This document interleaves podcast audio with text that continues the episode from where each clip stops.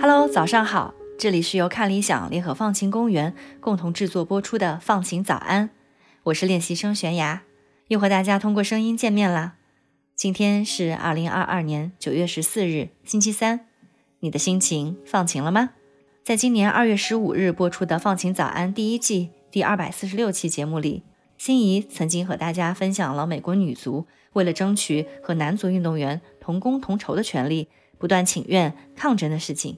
如果你有点淡忘了，没关系，欢迎你在看理想和喜马拉雅上面再次收听女足和男足为何同工不同酬那期节目。我今天想分享的好消息是，在节目播出后不久，这件事情就有了令人欣喜的后续。今年五月十八日，美国足球协会与美国国家男子足球队、国家女子足球队达成协议，协议的主要内容就是美国男女足实现同工同酬，今后。世界杯奖金由足协抽取百分之十后，将由男足和女足共同支配，并平均分配给所有球员。这在世界足协中还是第一次呢。另外，男足和女足还将平分美国足协在商业上和赛事上获得的所有收入。这份协议将从二零二二年六月一日起正式生效，持续到二零二八年十二月。这份协议的到来实在不容易。这一切是怎么发生的呢？让我们随着时间回到三年前。我们记得，二零一九年妇女节当天，美国国家女足对美国足协提起性别歧视诉讼，要求同工同酬。但没想到，随之而来的是社会各界的质疑。有网友冷嘲热讽：“先让我看看有没有童工。”还有人更加口无遮拦，说他们不配。但是在提起诉讼的三个月后，美国女足就在法国世界杯决赛的赛场上。二比零战胜荷兰队，第四次捧起冠军奖杯。现场五万多名观众齐声高呼：“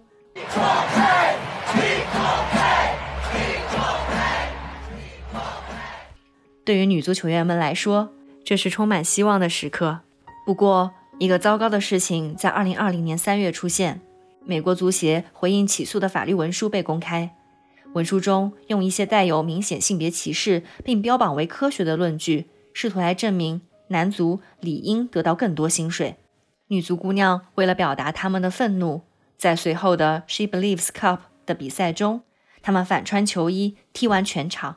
这是因为女足球衣上有美国足协的徽章，徽章上方有代表女足四次世界杯夺冠的四颗星星。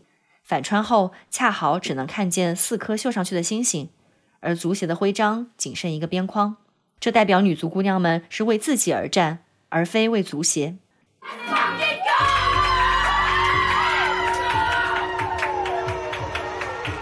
到了二零二零年五月，这场诉讼迎来了第一次宣判，但结果令人失望。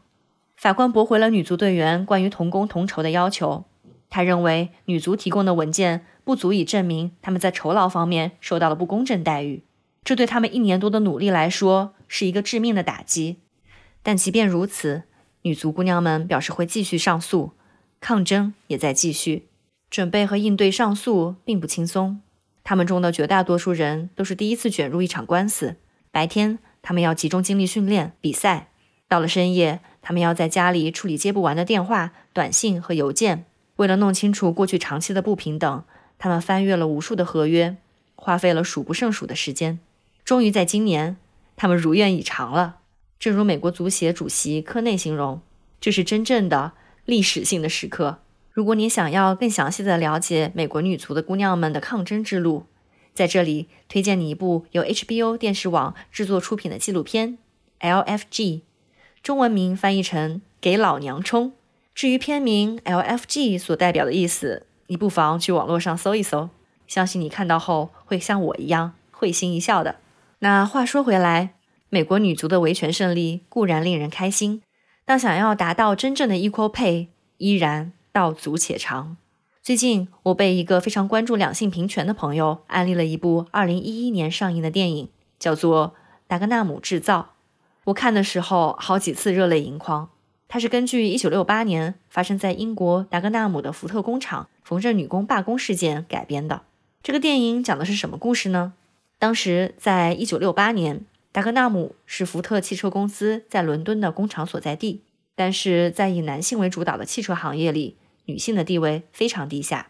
一百八十七位缝纫女工在肮脏闷热的工厂车间里，汗流浃背地埋头缝纫汽车座椅衬垫。比起漫长的工作时间，更令人难以忍受的是，他们的工资被压榨到异常低廉，比男性工人还低很多。但为了维持生活最基本的开销花费，这些女工对这些不平等对待一直隐忍着。但最终，他们决定罢工，高举标语走上街头，抗议在工作中受到性别歧视。要求同工同酬。Rita 是这场女性权益斗争中的领军人物。她说话轻声细语的，一开始在公众场合发言都怯生生的，但却能无惧权威，清清楚楚地表达出自己的想法。当工会的两面派 Morty 以为 Rita 年轻好骗，想要忽悠女工们妥协时，Rita 淡定地从包里拿出做皮椅的料子，说：“你们缝一个，我看看。瑞塔凭借着非凡的勇气和不断的尝试。带领着众多女工踏上了维权之路。很快，这次罢工席卷了全英国，受到媒体的关注。之后瑞塔在全国工会会议上的演讲又赢得了工会的支持，还接受了全国劳工部部长的接见，最终为达格纳姆的女工争取到了相当于男工百分之九十二的时薪。这在当时已经是非常了不起的成就了。他和女工们的行动还促使政府颁布了反性别歧视的公平工资法案。整部影片都透露着女性的沉静、坚定、无畏和力量。包括 Rita 在内的女工，她们没有想过自己会带来立法，她们也没有想到她们的行为会给今天带来那么大的进步。可要知道，这是五十多年前的故事了。为争取 equal pay 的努力和抗争，从那时就开始了。但直到如今，根据联合国国际劳工组织2015年公开的数据。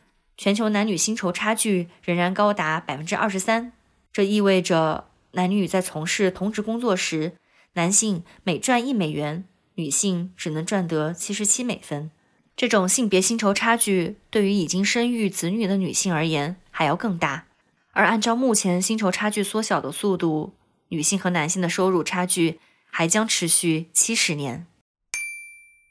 其实，全球范围内。很多组织和机构都在关注实现男女同工同酬的举措。国际劳工组织总干事 Guy Ryder 表示：“职场女性比二十年前过得更好吗？”答案是是的。但是这个进程达到了我们的预期吗？答案是肯定没有。事实上，全球范围内女性从事同等价值工作的报酬仍然低于男性，这是歧视最明显和最普遍的表现之一。为了改变这并不令人满意的现状。二零一七年九月，国际劳工组织、联合国妇女署和世界经合组织共同建立了国际同工同酬联盟，简称 EPIC。它的建立就是为了加速缩小世界各地的性别薪酬差距。许多国家也在积极呼吁同工同酬。二零一九年三月十八日，也就是德国的同工同酬日这一天，德国交通管理局发起了一项倡议，名叫 “Mind the Gap”。交管局在柏林市中心推出了一款特殊的售票机。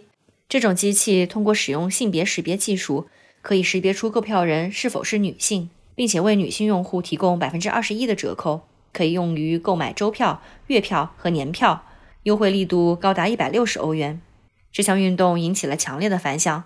虽然少付百分之二十一的车费并不能解决工资多赚百分之二十一的问题，但它能提醒人们。重视女性平均收入比男性少百分之二十一的事实，从而让人们重视男女同工同酬是亟待解决的问题。